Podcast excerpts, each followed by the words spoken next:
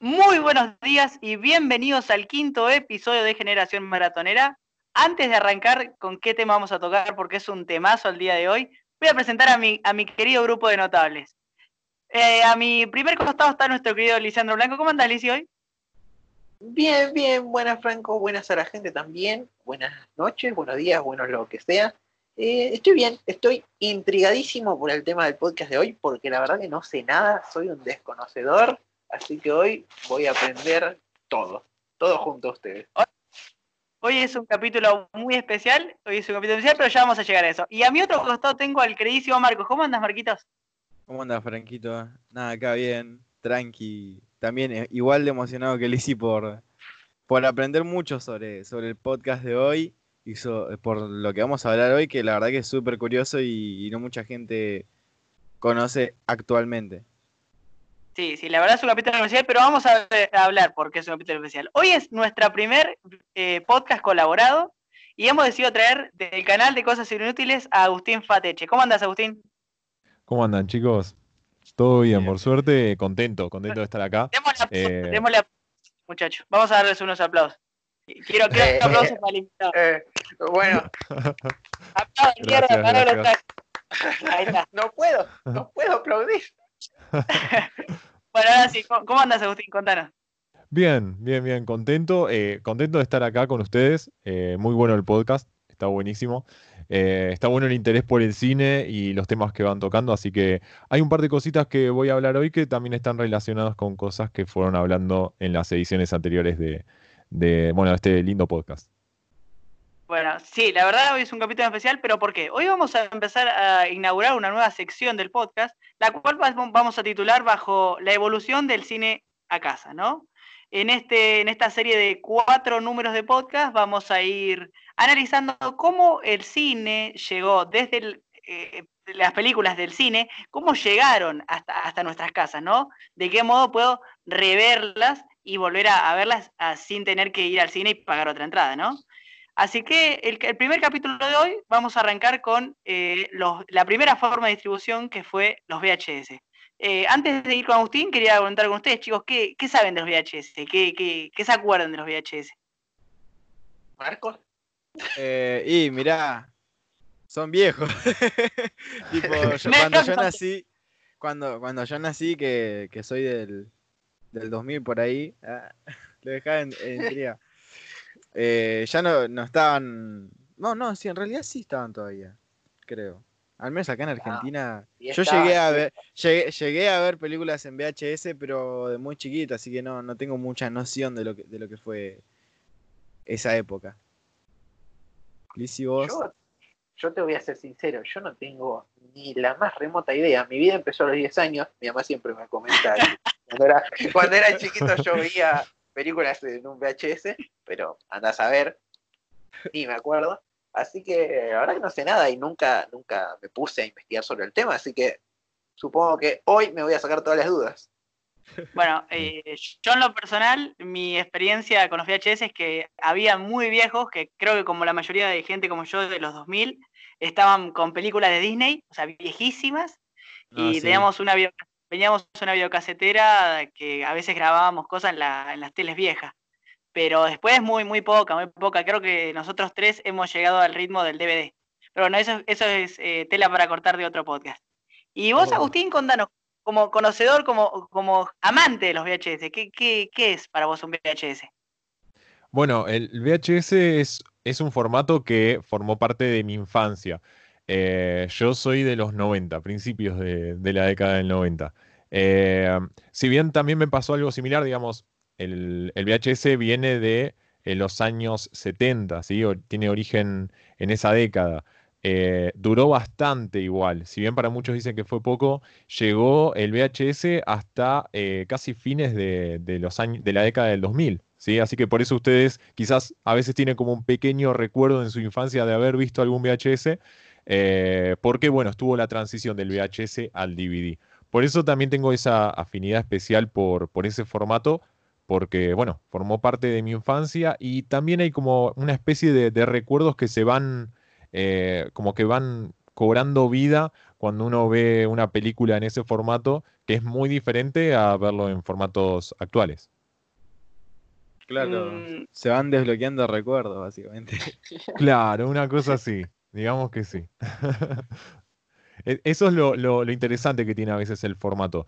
Tiene sus cosas buenas y también sus cosas malas, que si quieren las, las podemos ir discutiendo, ¿les parece? Vamos discutiendo, vamos discutiendo. Pero, pero, pero antes, vos sos un conocedor y, nos contás que, te gusta, ¿no? Esto de, eh, de que te recuerdan, eh, que te, dan recuerdos a la infancia. ¿Cómo llegaron a vos los VHS? Nosotros llegaron de casualidad por si nuestros viejos tenían uno, pero para vos, ¿cómo llegaron? Bueno, eh, yo también tengo como una conexión especial porque en realidad en mi casa no teníamos un reproductor de VHS porque eran muy costosos y bueno, en mi familia no, no, no habíamos podido comprar uno. Sí tenía uno mi abuelo, entonces yo cada vez que podía ver películas era cuando mis abuelos iban de vacaciones, entonces nos daba su reproductor de VHS y ahí aprovechaba para ver un montón de películas. Teníamos una pequeña colección en casa que serían más o menos unas 10 películas que las habré visto mil veces. Las veía tantas veces que la cinta se terminaba estirando, ¿sí? De tantas veces que la veíamos. Y la otra opción era ir al videoclub, que para mí era algo genial, ¿sí? Era como una salida, no sé, quizás eh, lo podemos relacionar ahora con el shopping, ¿no? Por ahí uno va y tiene un montón de cosas para hacer. Bueno, ir al videoclub era ir y ver toda, eh, toda la, cantidad de películas impresionantes que había en ese lugar y elegir las que más te gustaban. Lo complicado de eso, de ir al videoclub y elegir las películas, era que no sabías qué estabas eligiendo. Quizás veías un VHS con una linda foto o una linda portada, te pensabas que iba a ser una película increíble y después era todo lo contrario. Entonces era interesante eso, ¿sí? Llegar, ver un, estuche con, una foto increíble, decís, uh, esta película va a estar genial, y toda, toda esa secuencia, todo, todo ese proceso, eh, crea como una especie de ritual, ¿no? De ir, elegir la película, eh, ir a tu casa, verla así, disfrutar esa película y después tener que devolver esa película a ese mismo lugar donde la habíamos ido a alquilar. ¿sí? Que ese alquiler quizás duraba 24 horas y tenías que devolverlo a tiempo. Era un tema ese. Eh, por eso, sí. El, video, el videoclub ni existe para nosotros. Nosotros ni, lo llegamos a tocar el videoclub. Yo Era... un videoclub, pero muy pequeño. Mi única relación con el videoclub eh, es viendo Friends. Viendo Friends, eh, Mónica en la casa tiene una, una videocasetera y, va a alquilar eh, VHS a un local. Y le quieren cobrar, como decir, que la tuvo más la tuvo 24 horas y 2 minutos y, le quieren cobrar vos dos días. así que supongo que debe ser así. Y acá pagar dos días era inaceptable. En Argentina nunca se paga dos días como en el hotel, te vas temprano, jamás se aceptaría pagar un día de más. Claro, exacto, exacto. Bueno, eh, pasaba eso justamente. Si nosotros alquilábamos una película, al otro día teníamos que devolverla a tiempo porque si no, se cobraba un impuesto, digamos. Te cobraban eh, más valor, entonces uno trataba de respetar esos tiempos porque si no terminaba saliendo más caro. La Argentina actual en toda su expresión. Eh, y Agustín, ¿cuánto, si, si te acordás, ¿no? Eh, ¿Cuánto era el monto más o menos de esa época? Oh, bueno, depende mucho en realidad del lugar donde uno alquilaba. Eh, yo me acuerdo de quizás alquilar una película por 5 pesos o cosas así. Eh, siempre depende de la época. Yo tengo quizás un poco más actualizados los precios de a principios del año 2000, que teníamos las tarjetas, tenías que ir con un carnet de socio del videoclub eh, yo en mi caso, cuando no encontraba la tarjeta iba y porque me acordaba el número de socio de memoria, que era 1889. Todavía me lo acuerdo. Eh, entonces les decía el número de socio. El hombre, el, hombre que me atendía sacaba una lista donde tenía anotados los, eh, en un cuaderno tenía anotados todos los, los, los, socios y ahí te buscaba y te anotaba en ese, en ese cuaderno la película que vos habías alquilado, el horario y después al otro día cuando la devolvías, anotaba que la habías devuelto y bueno, te cobraba en ese momento. pero sí, los precios quizás no eran muy altos. Eh, por ejemplo, pueden ser un alquiler de dos pesos, pueden llegar a encontrar también. Hay, hay, por ejemplo, registros interesantes de estas cosas que uno dice, ¿para qué alguien va a guardar un registro de personas que alquilaron películas? Bueno, un, colega que, que tiene mucho archivo nacional, incluso es de, la, de las colecciones más grandes que hay acá a nivel nacional, eh, que se llama Christian, que es el, creador y es, el, es la persona atrás de Raro VHS. Si lo buscan así en YouTube van a encontrar un montón de videos de archivo de VHS. Él tiene, además de una gran colección de VHS que, son muy interesantes, eh, después más adelante se los voy a mencionar, em, tiene esas cuestiones, ¿no? Eh, quizás a veces planillas donde había películas, por ejemplo, el año 84, bueno, un catálogo de películas que salieron en el 84, cuáles eran las más alquiladas y estadísticas de ese estilo que vos decís, ahora lo tenemos todo digital, bueno, en ese momento era todo anotado a mano eh, y uno llevaba la, cuenta de esa manera. un lío, ¿no? sí, sí. sí, se notaba que, era un lío, pero bueno, eh, es, generacional. Nosotros eso nunca lo vamos a vivir. Para nosotros, nuestra complejidad, imagínate que es entrar a Netflix y buscar una película que nos guste. imagínate y, tenemos internet a la mano, pero bueno, esa es nuestra complejidad de, nosotros. Literalmente estar scrolleando, scrolleando, scrolleando, buscando una peli, una serie, algo y estar, pasar capaz que media hora haciendo eso y hasta que encontrás una peli que capaz que ni te gusta. O te quedas... Sí, sí, decí, decí, Lice. No, no, no, o capaz que te quedas dormido, estás dos horas buscando una película, ya te pones una y después ver otra de vuelta, pero no, ¿para qué?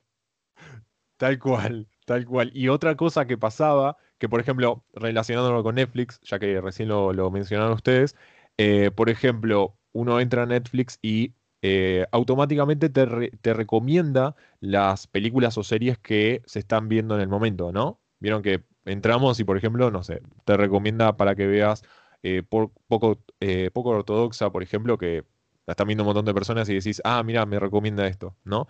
Antes en el videoclub era un poco distinto, porque quizás en el momento que salió Batman, ¿sí? en el 89, eh, todos querían ver Batman.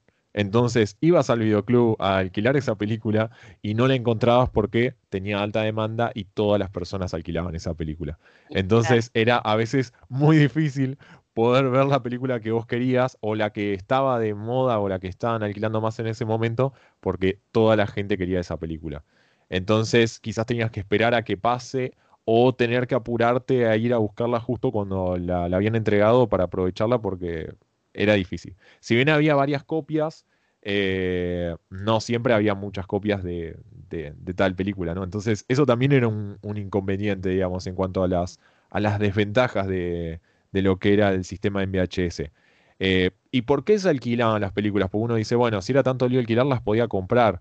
Bueno, las, las, películas eran caras, no es que los VHS los conseguíamos muy baratos. Quizás ahora comprar un VHS eh, viejo de algunas películas son bastante económicas. Quizás por Mercado Libre pueden encontrar algún VHS a 150 pesos o 300 pesos aproximadamente. Eh, pueden conseguir algunas películas a ese valor eh, que nos parece bastante accesible, ¿sí? Pero en ese momento comprar una película que el VHS original se vendía, estaba cotizado en dólares, era muy costoso y por eso siempre era conveniente alquilar las películas. Increíble. Eh, em, no, no, otra, otra. Sí, sí, sí. No, sí eh, lo que iba a decir. Eh, no, era ya.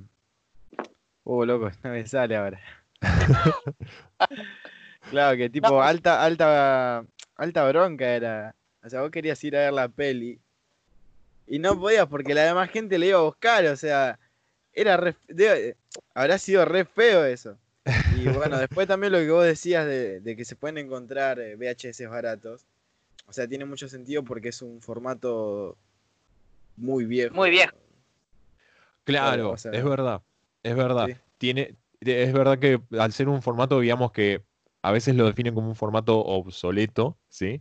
Em, algunas películas no tienen mucho sentido guardarlas y quizás a alguien no les interesa. Entonces, personas que tenían mucha cantidad de VHS que quizás en ese momento las compraban, ahora no les interesa tenerlas porque, porque, porque ocupa mucho lugar. O sea, eh, son como ladrillos que tenemos guardados en estanterías o en cajones o en cajas y ocupan mucho lugar. Entonces, si no nos gusta y no nos interesa tener tanto lugar ocupado, decimos, ¿para qué voy a tener todas esas películas guardadas si las puedo tener en mejor calidad e incluso las puedo llegar a guardar en un pendrive, por ejemplo, o las puedo disfrutar eh, en un servicio de streaming? Entonces, también hay personas que no les interesa tener ese formato físico porque ocupa lugar, eh, porque también una de las desventajas en la actualidad es que quizás no, no tenemos la mejor definición de, imagen cuando queremos disfrutar una película. Y otra cosa también interesante a veces cuando vemos un VHS y lo relacionamos con una película, por ejemplo, eh, yo veo que ustedes van compartiendo varios clásicos eh, del cine en sus, en sus redes sociales. ¿sí? Veo en Twitter y en Instagram que, van compartiendo películas. ¿no? Por ejemplo, vi el otro día que mencionan alguna de Tarantino, eh, vi también, por ejemplo, de Steven Spielberg. Entonces es como esos clásicos que uno los iba a disfrutar en el cine, que eran fílmicos, después pasaban al formato VHS para que uno los pueda disfrutar en casa. Pero algo muy interesante de esto es que cambiaba la relación de aspecto de la imagen. ¿Qué es eso? Es que en el cine nosotros vemos la película con, eh, con un formato rectangular, ¿sí? Era larga. Cuando la veíamos en VHS en la tele de tubo, la veíamos cuadrada la película. Algo así cuando pasa cuando suben los videos a Instagram que los suben cuadrados, ¿vieron? Claro, claro. Una cosa así. Entonces, la película en realidad no estábamos viendo la totalidad, sino que estábamos viendo una parte cortada, sino que se reeditaba la película para salir en la versión de VHS y perdíamos un poco de información también ahí. Así que eso también es como algo a marcar como negativo, entre comillas, de, este formato. ¿sí? Si somos amantes de la pieza original, cuando vemos esto, quizás hay decisiones del director que se pasan por alto cuando haces este, este cambio de, formato, ¿no? Jamás me lo hubiera imaginado. Jamás me lo hubiese imaginado. muy loco. Es muy loco. Sí, es loquísimo porque te perdés algunas veces, son detalles importantes que no ves en la, en la trama, digamos. Pero yo antes, de arrancar con la desventaja y desventaja, para, no sé si quieren hacerle otra pregunta, yo quería hacerle la, pregunta bastante, un poquito graciosa, ¿no? En el DVD, por ejemplo, la mayoría de los DVD que yo tengo, eh, son piratitas.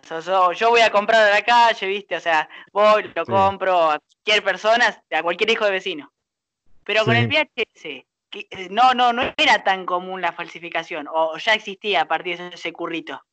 Bueno, en realidad, eh, muy, muy buena la pregunta, está bien hecha. Eh, en realidad, siempre es importante aclarar que la falsificación o, la trampa siempre se encuentra cuando un, cuando un negocio empieza a crecer. piensen que el VHS comenzó a, ocupar mucha demanda en el mercado eh, audiovisual. ¿sí? Era el formato que más se vendía en esa época. Estoy hablando entre los 80s y 90s, era el formato que, más salía a la venta. Entonces, justamente eh, las personas que veían esto aprovechaban la falsificación o el duplicado de copias originales, para no, decirlo como algo ilegal porque a veces suena como muy brusco, eh, se duplicaban copias originales y se vendían o se alquilaban porque eran más económicas. Piensen que la película original estaba en dólares, entonces alquilar o vender esas películas eran muy costosas, entonces había empresas, y esto también a veces es importante aclararlo, había empresas oficiales de algunas distribuidoras que duplicaban originales para después distribuirlos. Estas cosas las sé porque me las han contado personas que eh, trabajaron o que tenían eh, un videoclub y, me daban estos datos. Porque, por ejemplo, me han llegado películas en cajas eh, que parecen originales, pero cuando los empezás a ver bien, encontrás un par de cositas que te dan indicios de que no es el original. Por ejemplo, algunas tienen sellos de original, eh, te das cuenta por la impresión de la, de la carátula y cosas así que la película no era la original. Sí. Eh, em, ¿Cómo se dice esto?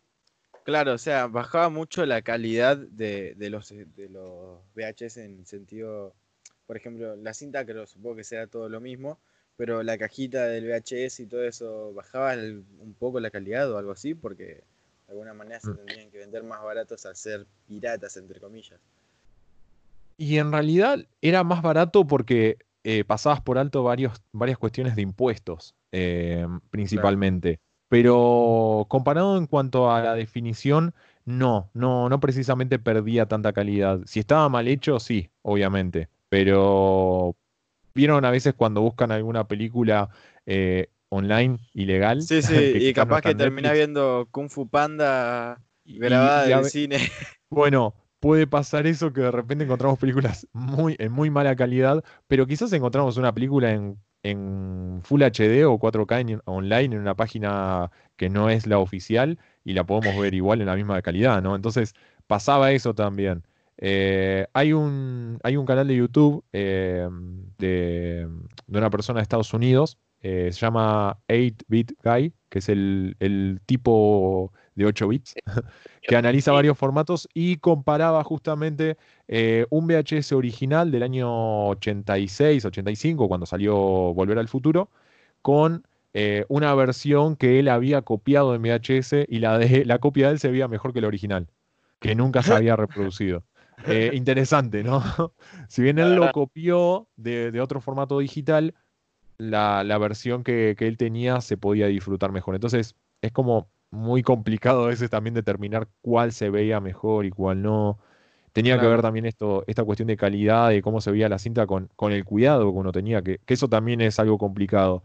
Los VHS ocupan lugar eh, y al mismo tiempo son eh, tenemos que cuidarlos o tener eh, en cuenta varias cosas. Por ejemplo, cuando los ponemos, ¿vieron que se usan mucho ahora en Instagram filtros VHS? Vieron que, están como de moda, ¿no? Eh, yo en mi canal incluso utilizo eh, eh, como estética el, VHS. en algunos casos es un efecto que lo hago realmente con un VHS o con una cámara para generarlo de una manera más real. y si no, en algunos casos se puede fingir digitalmente. Pero ¿qué pasa? A veces tenemos una imagen muy difusa porque la cinta está dañada, está estirada o también pasa algo que surgen hongos, ¿sí? se empiezan a generar hongos en la cinta y cuando los ponemos se empieza a ver mal o se ve mal porque el cabezal del, reproductor está sucio. Entonces son un montón de cosas que uno que no conoce es difícil cuando lo empezamos a ver porque no lo entendemos. Claro, a mí, por ejemplo, a mí me pasaba que cuando, cuando grabábamos o cuando eh, la teníamos ya los, los, los cosos viejos, la biocasetera muy vieja ya con los, los VHS, eh, ya, o sea, ni me, ni me, ni me, mm, no me grababa nada, la, grabación se cortaba, o sea, y era como una terrible, pero ni idea, imagínate, si, o sea, para mí lo sucio era el polvo nomás que estaba arriba de la videocasetera. Claro. Pero ni me claro. Pero, bueno, la verdad es una, una, muy linda charla hasta ahora. Eh, yo, antes de que se pierda todo el eje de la conversación, eh, porque si no me a quedar muy atrás, quería retomar algo que estábamos hablando, que era lo que habían dicho que había quedado obsoleto, como usaron la palabra obsoleto. Y vos justamente dijiste, se lo puede considerar obsoleto, pero tampoco es así. Y hay que tener en cuenta algo de, voy a quedar como un zurdito ahora, perdón, pero la monstruosidad del capitalismo tiene una característica particular que es eh, revitalizar cosas que se creían obsoletas. Y se vio últimamente con la reaparición del vinilo, por ejemplo. Eh, claro. Se venden mucho eh, tocadiscos y discos de vinilo muy, muy novedosos. Ed Sheeran está en, vinilo ahora. Ed Sheeran, Ed Sheeran. Así que, ¿quién no dice que, el VHS pueda volver en algún momento? ¿no? bueno. el VHS este, no, no, no, volvió, pero está culturalizado, o sea, es, es cultural. Uno encuentra un VHS y decís, ah, esto es de los 80, pero yo, yo lo tendría. Bueno, está, está, bueno, está bueno lo que dice Lizzie, porque em, y también me parece interesante em, estas cuestiones porque ocurren con el VHS. A mí también me pasa, eh, yo, yo soy fotógrafo, entonces a la hora de hacer fotografía, em, uno a veces está pensando siempre en la mejor cámara con mejor definición, más megapíxeles, eh, que tengamos una nitidez increíble en la imagen, que se pueda ver incluso mejor que la realidad. Y de repente cuando uno en la actualidad tiene cámaras con mucha definición, eh, nos encontramos con chicos, eh, jóvenes especialmente, que se sacan fotos con baja definición y lo hacen a propósito, ¿no? Como que terminan aplicando filtros y ruido a la imagen y desenfoques para generar un, aspecto que es todo lo contrario a la alta definición y que termina volviendo un poco al pasado. Entonces hay acá una cuestión cíclica que como todo lo que va evolucionando y, llega a un buen punto como que en cierto aspecto empieza a retroceder. Entonces es como una especie de, ciclo que constantemente está mejorando y, retrocediendo al mismo tiempo. Eh, y no está bueno que vayamos todos siempre a buscar lo mejor y tampoco está bueno que vayamos eh, siempre a retroceder. Entonces, a mí lo que me pasa cuando me meto en esto, en esta cultura retro, es me encanta lo retro, rescato varias cosas interesantes como el VHS, bueno, el vinilo me parece genial también, eh, pero al mismo tiempo también busco siempre avanzar. Entonces es como que uno, bueno, va hacia adelante, pero siempre teniendo en cuenta todas las cosas que pasaron antes, ¿no? Eh, es un formato interesante, quizás no, no sé si tenga tanta suerte como el vinilo, porque el vinilo tiene algo especial que es esa textura de sonido, ¿no? La mayoría de las personas que, escuchan música, ¿no? En discos de vinilo es que destacan eso, la textura del sonido, eh, que no es lo mismo con un CD. No, un CD es como... Claro, pongo Spotify antes que un CD. El CD se raya y te salta. Es molesto un CD rayado. En cambio, un vinilo es otra cosa.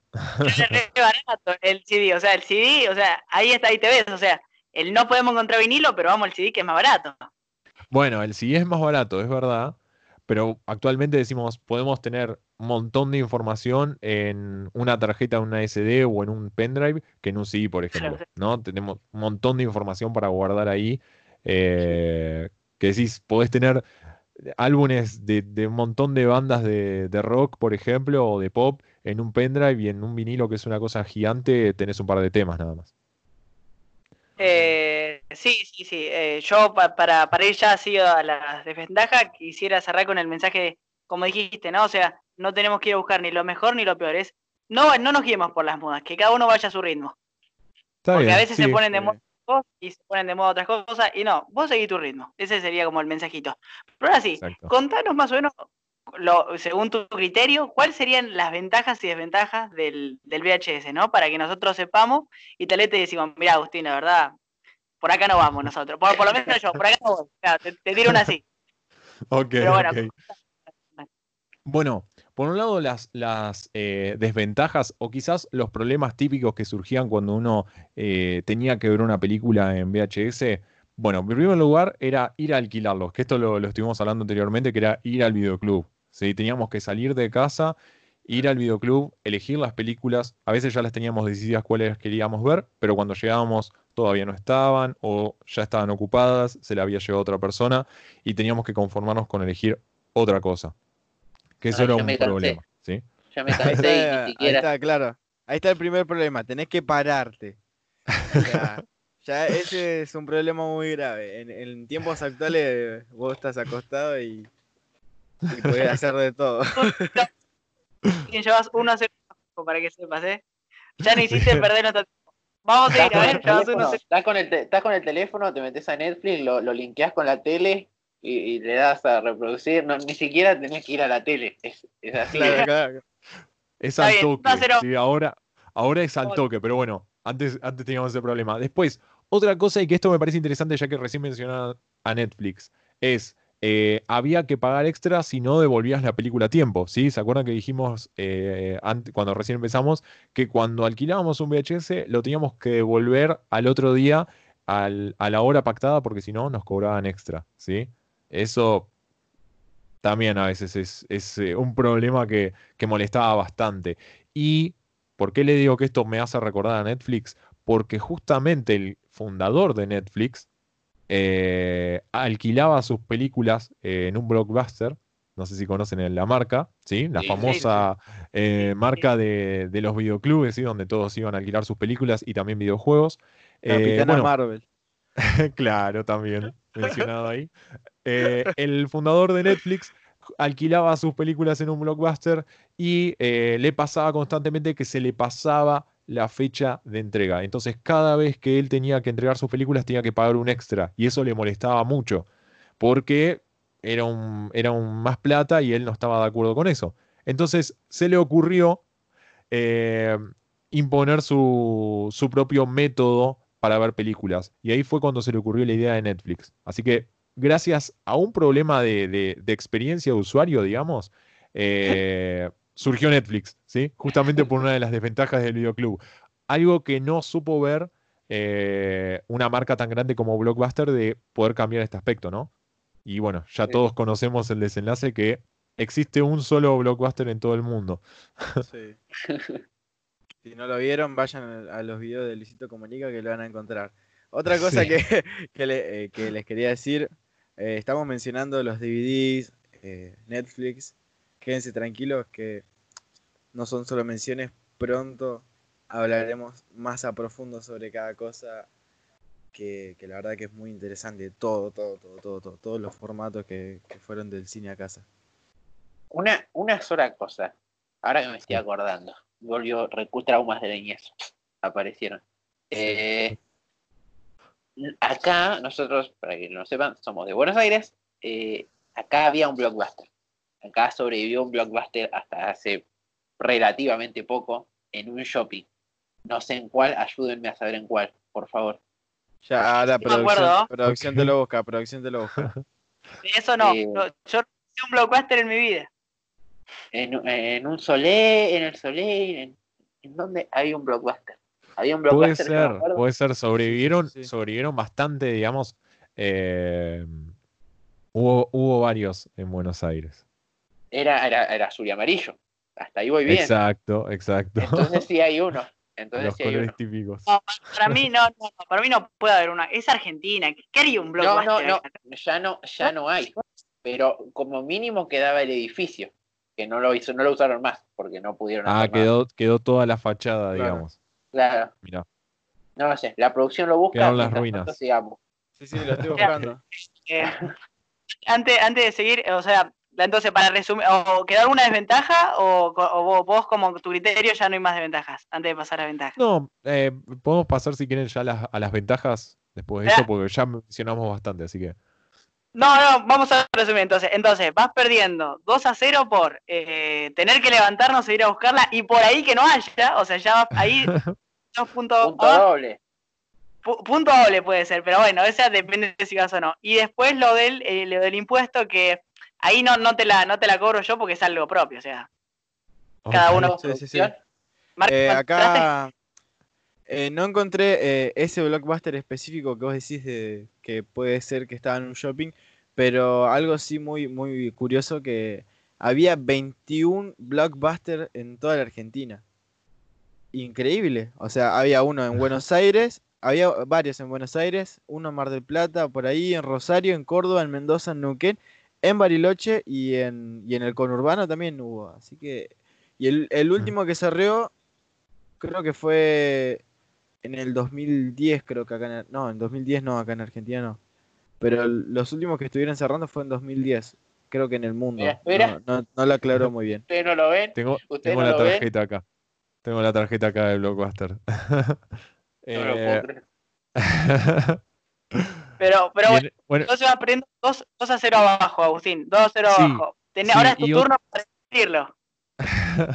bueno, por otro lado, las ventajas, y yendo a esa época, ¿no? Situándonos en años 80, 90, eh, donde uno para ver películas habitualmente iba al cine, ¿sí? Eh, justamente una de las ventajas en ese momento, ya que no teníamos Netflix, no, no teníamos ese acceso para ver películas desde nuestro celular, eh, era poder ver las películas en casa, porque nos podíamos ir, alquilábamos todas las películas que nos queríamos ver y, por ejemplo, no sé, íbamos el viernes y pasábamos toda la noche viendo películas tranquilos en casa, nos podíamos hacer nuestros propios pochoclos o unas pizzas y disfrutábamos las películas ahí, cómodos, ¿sí? Podíamos estar, no sé, en pijama o en pantuflas en casa como re cómodos y no era como cuando íbamos al cine que nos teníamos que vestir bien para salir, ¿no? Entonces, esa era una de las ventajas que trajo el VHS, que también era como algo innovador. Si bien ya existía ver películas en casa porque había formatos fílmicos eh, previamente, no era lo mismo. Esto era algo un poco más eh, capitalizado, un poco más industrializado, ¿no? El capitalismo, ay. Eh, y otra de las ventajas que tenía interesante ver películas eh, en VHS y era distinto cuando las veíamos en la tele, que teníamos la posibilidad de rebobinar y avanzar. Si nosotros estamos viendo una película en la tele, eh, teníamos, por un lado, que ver todas las publicidades que nos cortaban la película y si de repente nos agarraban ganas de ir al baño, no podíamos poner pausa a la tele, ¿sí? Entonces, o nos aguantábamos o nos perdíamos esa parte de la película. En cambio, con un VHS podíamos pausarlo, íbamos al baño y después volvíamos y lo continuábamos viendo. Que en ese momento era una novedad esto, ¿sí? Eh, y que lo podía hacer cualquiera con, con un VHS. Eh, sí, sí, me iban a decir. que sí, sí, sí. Que mm, esta sí es una buena ventaja, vamos a reconocerlo. Eh, el poder levantarte e ir a pisar todos queremos hacerlo en, el, en el, cine. Eh, no sé si a ustedes les una, una experiencia personal en, en, Endgame, dura 3 horas 43.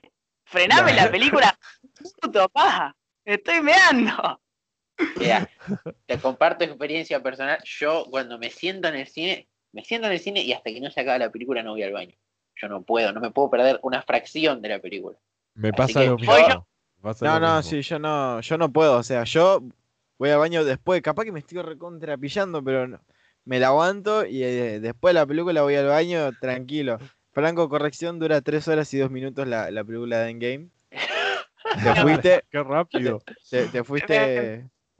Me, me, me, confundí con el Señor de los Anillos. Eh, Liz, ¿y vos que has ido contigo eh, al cine? Sabrás que yo me levanto, me levanto, o sea, soy de levantarme. No se puede, no se puede. Yo tengo que contar historia, historia acá de este grupo cuando voy al cine con Franco lo, lo obligo, sacamos las entradas que están al lado del pasillo, no, obviamente que vaya al baño antes, y cuando sacamos las entradas, un asiento al lado del pasillo y lo dejamos al lado del pasillo para toda la película. Claro. Lo mejor que pudimos hacer. Pero, pero bueno, sigamos, sigamos. Sigamos con la, con la siguiente, la siguiente cosa positiva. Bueno, y otra, otro de los aspectos positivos, y ahora situándonos en la actualidad, tener una película en VHS tiene un valor nostálgico eh, que no lo podemos conseguir quizás eh, de otra manera. Entonces, eh, el, que, el que creció viendo VHS o viendo películas ¿no? en este formato, al conservarlas y verlas ahora es como que se activa ¿no? Esta, estos recuerdos, ¿no? Como dijimos anteriormente, los, refrescamos al ver una película, o también pasa mucho cuando vemos algo que está grabado de la tele, que era algo muy común. Eh, al tener un VHS y un, y, un, eh, y una grabadora, podíamos conectarlo a la tele y grabábamos nuestros programas favoritos o nuestras películas. tengo, por ejemplo, algunos VHS caseros donde se grababan películas de, de Telefe o de Space o cualquier canal que ustedes se acuerden pasaban, no sé, Jurassic Park, lo grababan y después lo podían ver cuando querían. Sí. No hablaba el chabón, ¿viste? No, eh, no igual, era, era, medio, era medio un garrón eh, tener que estar grabando las cosas de la televisión porque, o sea, eran VHS todo lo que vos quieras, pero tenías que comerte las publicidades también, ¿o no? Bueno, a, a veces, a veces lo que hacían algunas personas era mientras estaban grabando la película, en el momento de la publicidad, pausaban la grabación, terminaba la publicidad y continuaba grabando. Era un trabajo bastante eh, de bastante paciencia, ¿sí? Pero aquellos que no hacían eso, de pausar la grabación y grababan todo de corrido con publicidad, eh, les agradezco mucho. Ahora les agradezco mucho que lo hayan ah. hecho porque a veces al ver películas que tengo grabadas de la tele, me encuentro con publicidades de esa época que a veces son difíciles de encontrar em, en YouTube. Eh, justamente el otro día me llegó un comentario en mi canal secundario, yo tengo un canal secundario donde subo muchos archivos, eh, subí una publicidad de cigarrillos, ¿sí? de la época que se hacían publicidades de, cigarrillos, eh, donde me comentó una chica que el hombre que actuaba era el papá y que estaba emocionada de poder ver esa, esa publicidad que no la encontraba en ningún lugar. Entonces, tiene como eso que es muy interesante y es como medio mágico, ¿no? Sí, ganó, el VHS por no Sí. Sí. yo creo que sí, lo de nostalgia, por ejemplo, a mí me gustaría eh, un día ver, o sea, viste que está el, viste el Padrino 2, del Padrino, o sea, es el peliculón. Me gustaría verlo en VHS, ¿no? O sea, yo sé, que, yo sé que vos las tenés, Fateche. Justamente iba a decir eso. Sí, tengo la... Quiero que me la prestes un día para verla en VHS, a ver cómo está, nada más. Tengo la, edición dorada del Padrino donde está la, el Padrino 1 y la 2. La 3 no. Eh, que salieron, eh, salieron una, una, edición especial que las dos películas están en 3 VHS. Porque son largas las películas del Padrino. Entonces, al ser tan largo, obviamente la cinta no, no podía ocupar todo, todas esas horas. Entonces están en 3, 3 VHS. Por ejemplo, la lista de Schindler, ¿sí? ¿La conocen? Eh, la tengo eh, en la película completa, pero está ocupando dos VHS, ¿sí? Porque es larga la película. Entonces, eh, ocupa el doble lugar. Red Dead Redemption de 2 de, los VHS. No, no, sí. para los que, para los que no saben, yo, yo, yo tengo el Red Dead Redemption 2 en versión física. Y hace mucho que no veía algo tan, tan bestia como esto que vos tenés que instalar con dos discos el, el juego en la Play, ocupando creo que 100 gigas más o menos, sin actualizaciones. O sea, ah, y acá, tenías que poner, eh, tenías viendo la película, estabas en la lista de Schindler concentradísimo, estabas tensísimo, y de repente salía el VHS y vos decías, no lo puedo, no, no, tenías que correr a buscar el otro, ya. Poner el otro.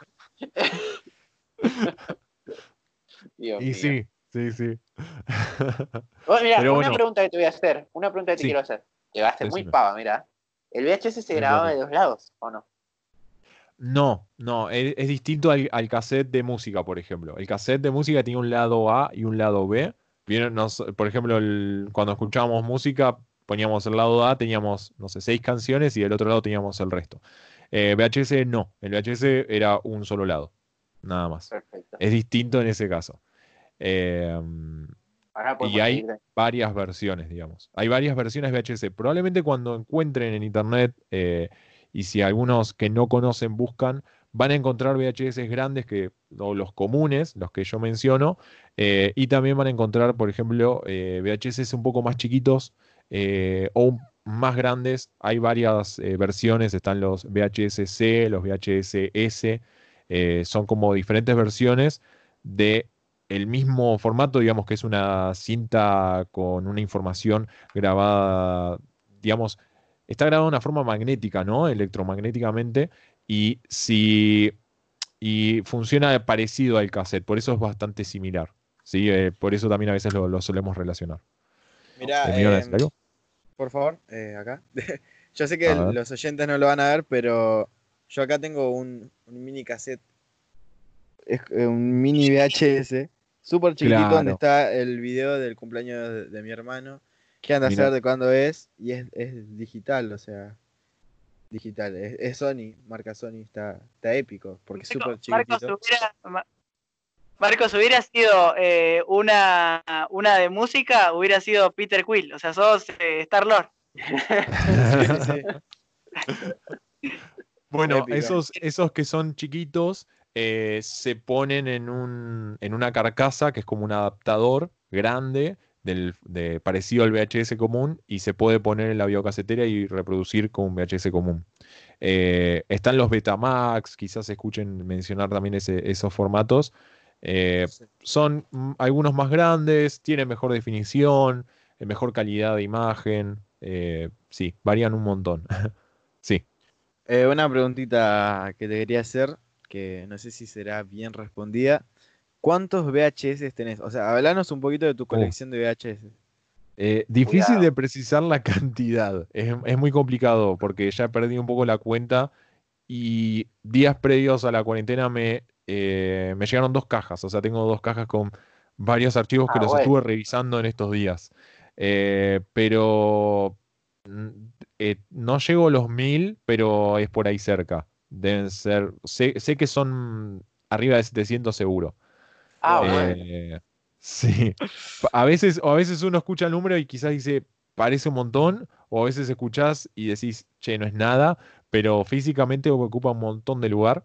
Yo tengo una repisa que ocupa la mitad de una pared donde tengo expuestos a, a, los que más me gustan, digamos, mis favoritos, y el resto no los puedo exponer porque no me alcanza el lugar. Entonces lo que hago es guardarlos en cajas eh, para que se preserven bien y que no se me ensucien y que no se me dañen. Eh, y ya los tengo clasificados y sé cuáles son eh, los que necesito, entonces los saco los digitalizo o los veo y, sí, es todo un tema.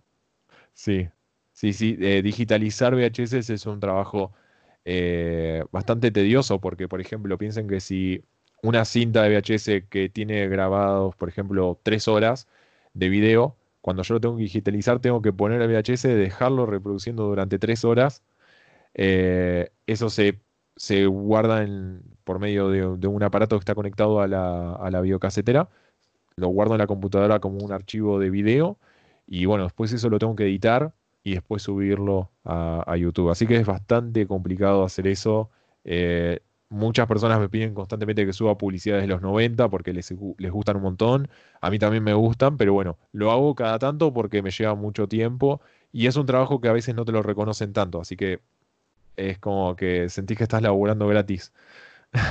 si lo van a hacer, o sea, el que lo va a hacer y que le interesa el archivo, que lo haga por pasión y que no, que no lo, no lo haga porque la gente se lo pide, porque si no, te tratan como un empleado. En serio, hay personas que me escribían, ni siquiera me ponían gracias por subir esto, no. Me ponían, subí publicidades de Telefe, año 1995, de la segunda semana de octubre. O sea, todo mensaje lineal, robótico, pidiéndome esas cosas. Y no, es ignorar esos comentarios porque si no te vuelven loco. bueno, para, para hacer un, pequeño repaso de dónde estamos para ahora, a ver, hablamos de, la, del, de los pro y contra. Eh, quiero creer que nosotros hay consenso de que quedó como pro, o sea, tendría un viaje. Iría hasta la casa de, de Fatecha a robarle los del padrino. Eso lo haría. y, no solo se lo robaría, sino también me llevo una videocasetera porque no lo, no lo reproduzco, no lo puedo reproducir. ok. Eh, bueno, ahora, y nos contaste un poquito de tu elección. Pero contaros, ¿tenés algunos datos curiosos de, los VHS o, algo que te llamó la atención? Sí, eh, justamente cuando hablamos de VHS hay veces que personas se piensan que por tener una pieza eh, antigua, por decirlo de una manera, tampoco yo me cuesta decir que el VHS es antiguo porque eh, hay materiales audiovisuales más viejos todavía. Eh, pero bueno, al pensar que es algo retro, que ya tiene sus años, eh, como, es como que añeja y vale más. En algunos casos sí y en otros casos no. Eh, podemos conseguir a veces VHS a precios muy bajos y a veces los podemos conseguir a precios muy altos. Y no precisamente sean muy caros porque son viejos, sino porque son raros. hay versiones de películas que solamente están en VHS y y hay muy pocas copias, entonces son difíciles de conseguir.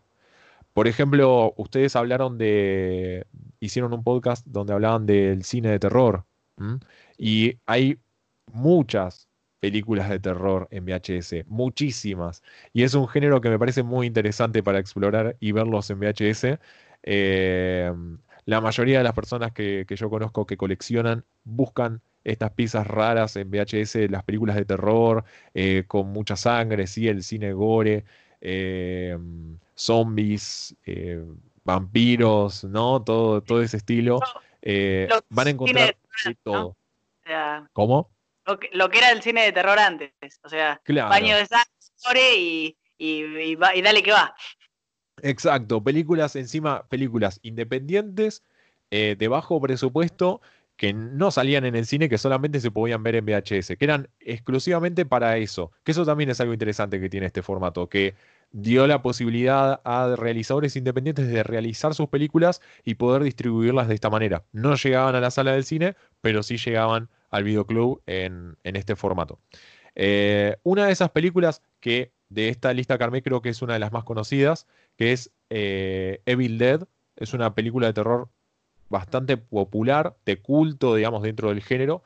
Eh, la conocemos todos a Evil Dead, pero hay una versión especial de Evil Dead que es como la, es la versión de, mm, del director, digamos, la, el corte de edición del director, eh, que esta versión de Evil Dead es Evil Dead y se la conoce como Not Guilty, que sería como no culpable justamente Evil Dead cuando salió tuvo un montón de problemas legales por el nivel explícito de, sangre, de gore que había, y entonces es como que a la hora de aprobar esas películas nadie se quería hacer cargo de eso y siempre va pasando de mano en mano.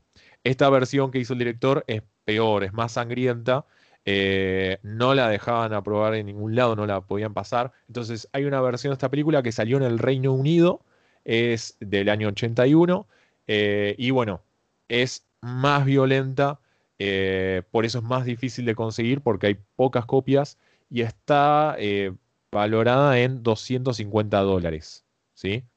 No es tanto, vamos a ver unas más caras, pero si nosotros lo vemos en dólares, para nosotros pagarlo en pesos a esto es mucho más caro. Mira, yo, te, voy a responder como un meme de los Simpsons. Que, viste, cuando enloquece dice, me duelen los bolsillos, así me duele a mí, con los 250 dólares, me duelen los bolsillos. Son 20 pesos más. Ah, ya. ¿Cuánto, Lisi? 20 mil pesos, más o menos, a ojo, así rápido. 20 mil pesos. Sí, oh, sí, es verdad. Es, muchísimo plata. Son miles de pesos, es verdad. Y ahora pasando a otra, por ejemplo, hay una que se llama Farewell Africa.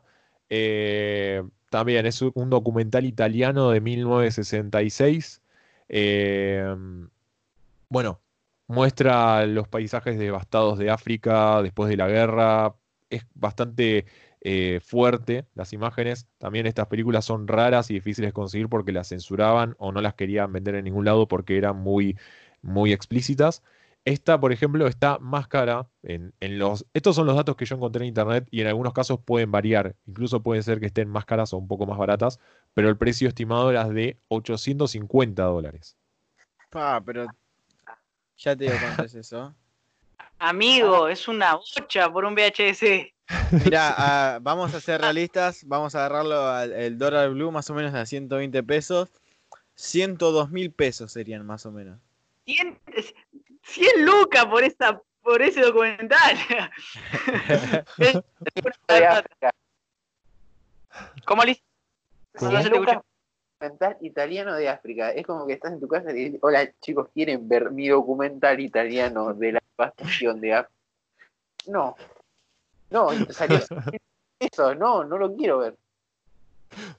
Eh, ¿Puedo tirar un, dato? Para, eh, eh ¿vos encontraste el VHS más caro? Puede ser. O sea, en realidad es como que no hay preciso. Pero bueno, decilo, decilo, a ver. Claro, eh, yo acá, siendo parte de la producción, encontré el VHS más caro que. sí. O sea, es muy curioso cuál, cuál es. Ajá. Y al parecer es como, como una colección de películas de Disney Sí, sí, tengo eso, eh, tengo eso para hablar justamente. Si quieren podemos hablar de eso. Uh, eh, me encanta, me encanta. Eh, justamente quería, quería ir a hablar de Disney porque pasamos un poco del terror, que son muy raras estas películas, pero después están las de Disney que son muchísimas. Y esto también trae confusión y me parece interesante hablar de esto porque hay personas que se desesperan cuando se enteran de que las películas de Disney en VHS valen mucha plata, o sea, valen miles de dólares. Pasamos a hablar de cientos de dólares a miles de dólares ahora, ¿sí? Eh, las películas de Disney en VHS son muy caras, las originales, ¿sí? Eh, y si están en su casa y tienen alguna y quieren chequearlo por las dudas, dudo que lo tengan, pero bueno, es muy complicado. Pero están las versiones que son las eh, Black Diamond Edition, que serían como el diamante negro, las ediciones de diamante negro de Disney. Eh, ¿Cómo podemos diferenciar esto? Bueno, en el estuche de la, película de Disney que nosotros tenemos en VHS, tiene un, eh, un rombito, así como si fuese un diamante eh, negro, que identifica a la película como es esta edición especial que había sacado Disney. Esta edición salió en, durante los 80 y años 90, ¿sí? Estas ediciones de Disney. Eh, son pocos los VHS con, con, esta, con este sello. Y hay personas que aprovecharon toda esta movida, como ahora se empezaron a vender muy caros y estaban miles de dólares. Había personas que estaban vendiendo sus VHS originales creyendo que eran eh, esta edición de Diamante Negro y en realidad no lo eran. Entonces, bueno, los expertos eh, siempre andan marcando y, diciendo cuáles son los originales y cuáles no. Eh, hay personas que los intentaron falsificar, pero bueno, también no solamente es la portada de afuera, la, carátula que nosotros vemos, sino que el VHS por dentro también tenía grabado este sello para poder diferenciarlo y saber cuál era el original. Sí. Una pregunta, eh, ¿tiene algo de diferente el, audiovisual?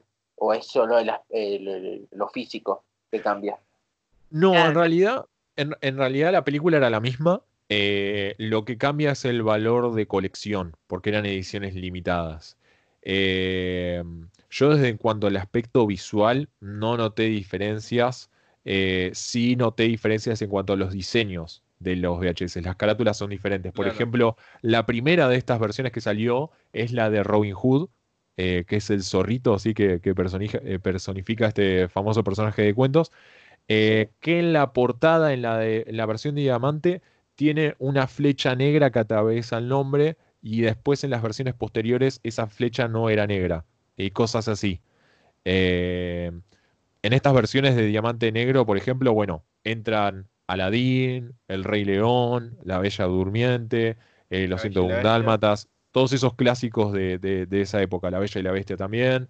y el precio estimado, por ejemplo, puede ir de 4.500 dólares para arriba. O sea, he visto al Rey León en, Amazon a 9.000 dólares. O sea, es muchísima plata. Y si tienen toda la colección de diamante negro completa, la pueden vender por un millón de dólares. O sea, es muchísima plata. Vamos Ese es el cálculo que se estima. Yo dudo que sea tan costosos y que alguien los vaya a comprar, pero bueno, sí hay personas que los coleccionen y bueno, son piezas de colecciones como por ejemplo el, número uno de, Superman, ¿no? El cómic. Eh, vale muchísima plata. Bueno, dentro del VHS e, estas películas estarían como en esa categoría, ¿no? O sea que hay gente que, que es por, por una colección de películas de Disney que tiene un diamante negro en la caja. Increíble. Sí, sí, sí. Tienen que buscar. acá estaba buscando y, y, las películas antes de que pase todo esto de, la revolución eh, en el diamante negro para que sean tan caras, la más cara de todas era Aladdin que salía 200 dólares. Después las demás no pasaban de los 40. Y pasar de valer 40 dólares a valer más de 5 mil es una locura. Sí. sí, sí. Es verdad, es verdad. ¿Alguna de los VHS? Em, bueno, hablando justamente de, estas versiones raras de, películas en VHS, eh, mencionamos el terror, ¿sí? Hablamos de, Evil Dead. Eh, también está una de, Frankenstein, ¿sí? Que está cotizada en 2.100 dólares. Esta es una de las más costosas que vi en, el género de terror. Eh, que se llama Frankenstein Castle of Freaks. El Castillo de los Fenómenos, también es una película de culto y estas películas que se empieza a generar como cierto fanatismo, historias y detrás, eh, adquieren un valor especial y también es como que valen mucho porque son difíciles de conseguir, tienen como toda una historia formada atrás y empieza a crecer y crecer ese valor. Pero saliendo de ahí, saliendo un poco de lo que es la, la monetización de los VHS, hay piezas que son prácticamente imposibles de conseguir, muy difícil. Eh, una de esas sagas que salió en VHS es las de McDonald's. En una época. Sí, y esto fue muy raro. Eh, yo no conocía la historia. Eh, es muy interesante, hay toda una investigación y, toda la historia detrás. Pero en una época en Estados Unidos, cuando ibas a comprar el McDonald's, te se entregaban unos VHS con eh, todo como una caricatura, ¿no? Que se había armado, como una especie de, bueno, de, dibujo animado, por ejemplo, como sería Box Bunny, bueno, donde estaba Ronald McDonald, el payaso, no sé si lo, conocen. Sí.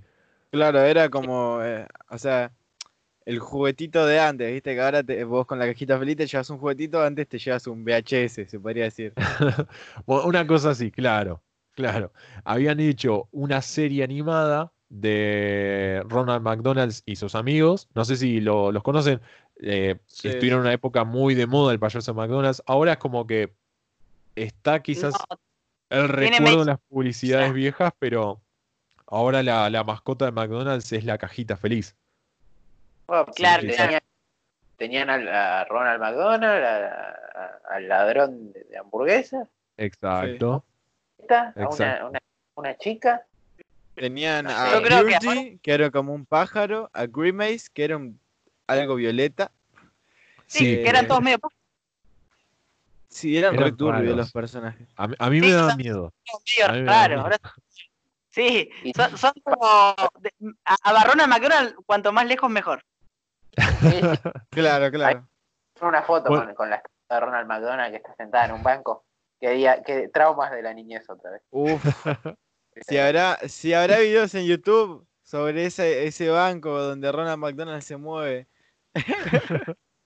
Yo, eh, ya casi nos quedan casi 8 o 10 minutos de podcast para, para ir cerrando después de que esté contando eh, esta de McDonald's. Eh, para que pienses preguntas. ¿Cuánto, ¿Cuánto pagarías vos por, un, por un VHS? ¿Y cuál sería ese que te gustaría encontrar en un futuro que ya fue? ¿Te imaginas en este y ya está? Soy, soy todo, no necesito ningún VHS más. Pero bueno, termina con la de Ronald McDonald y vamos, a, vamos ahí. Bien, eh, bueno, respondiendo a la pregunta, en realidad lo Ronald McDonald's es muy interesante porque primero es difícil de conseguir, es muy complicado.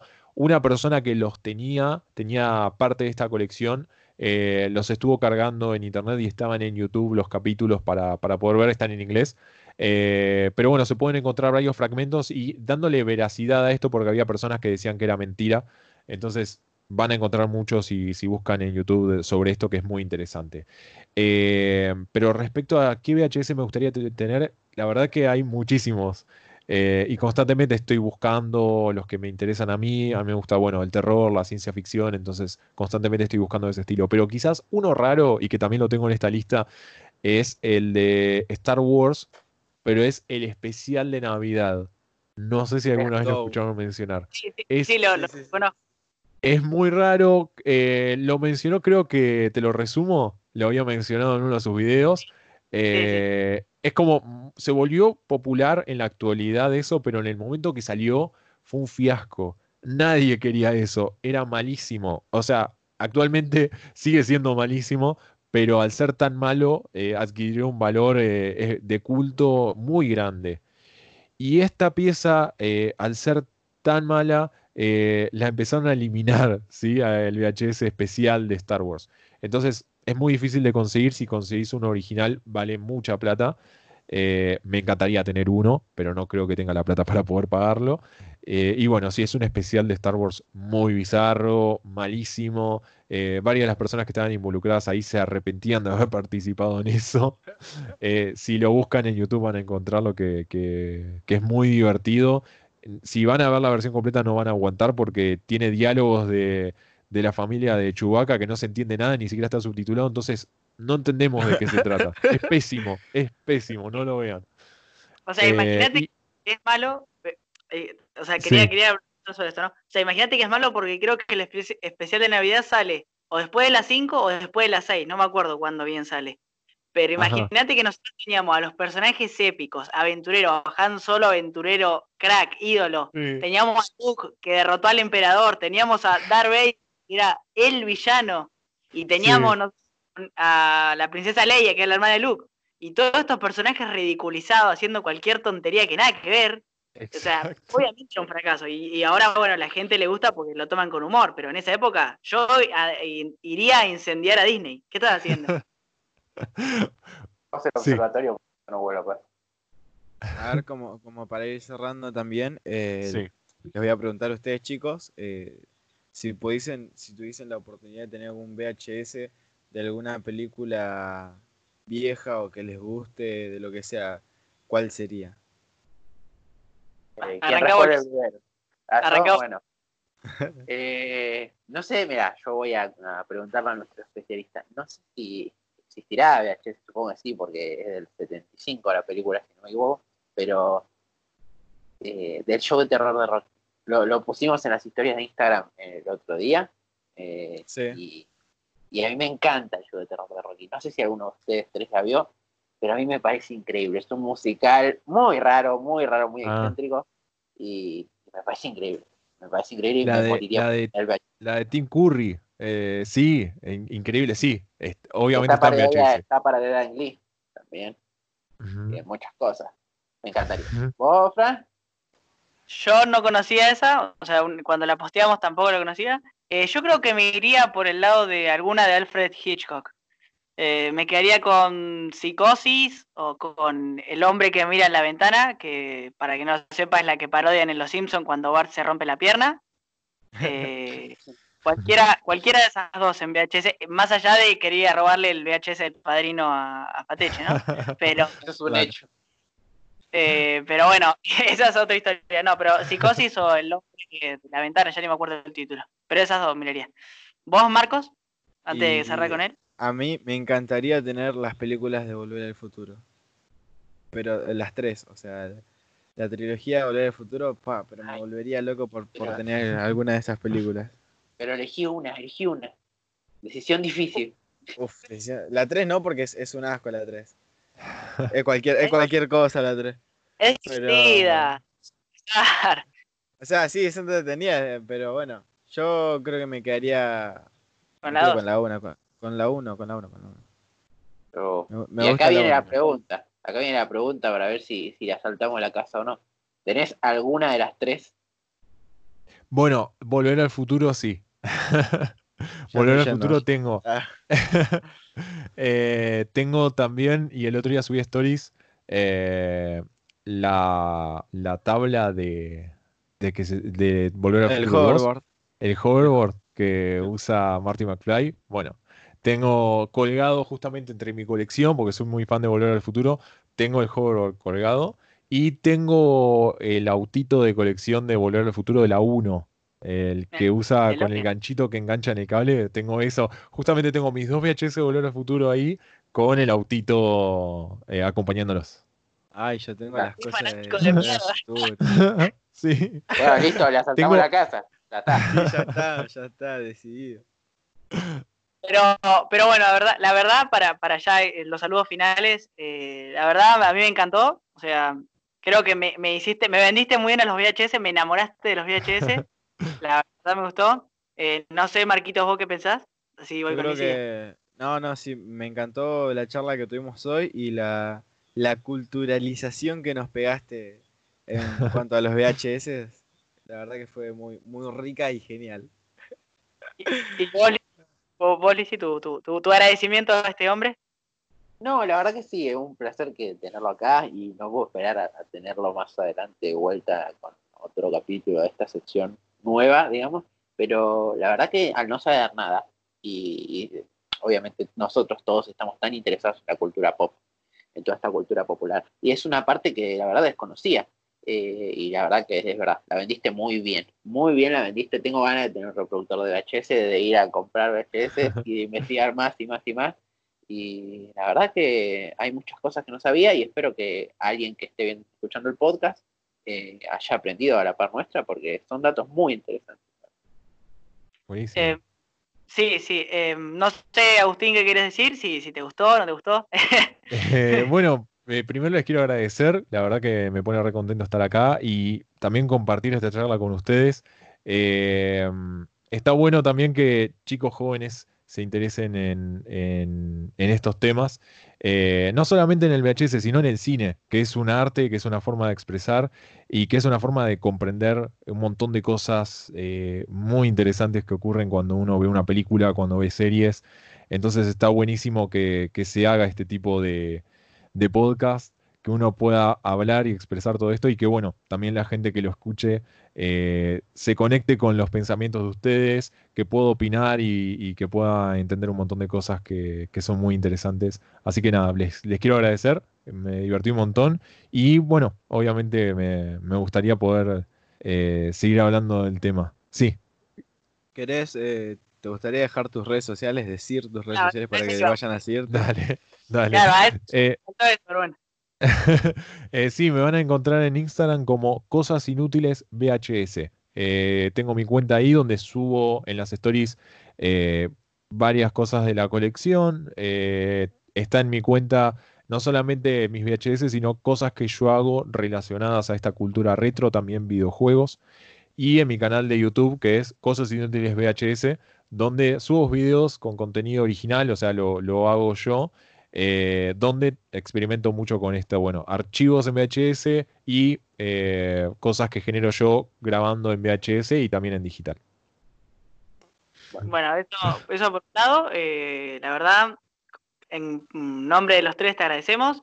A nosotros nos pueden encontrar como en Instagram como arroba generación maratonera y en Twitter como arroba gmaratonera. Y bueno, nos vamos despidiendo del capítulo y la verdad muy interesante. Yo soy Franco Siri. Lisandro, tu, tu, tu adiós, ¿cómo lo querés decir? Y es un adiós particular, porque la verdad que tendría ganas de quedarme, pero no todo se puede en la vida. Vayan a revisar el canal de, de Fateche, cosas inútiles. La verdad que yo lo voy a ir a revisar ahora mismo, ya. Quiero seguir viendo cosas.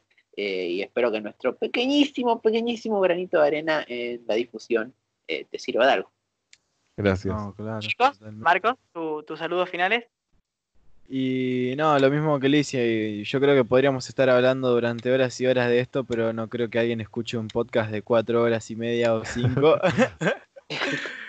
pero nada, gracias Fateche por, por aceptar la invitación, eh, por ser parte de nuestro, de nuestro podcast y, muy contento por, por lo que se logró hoy.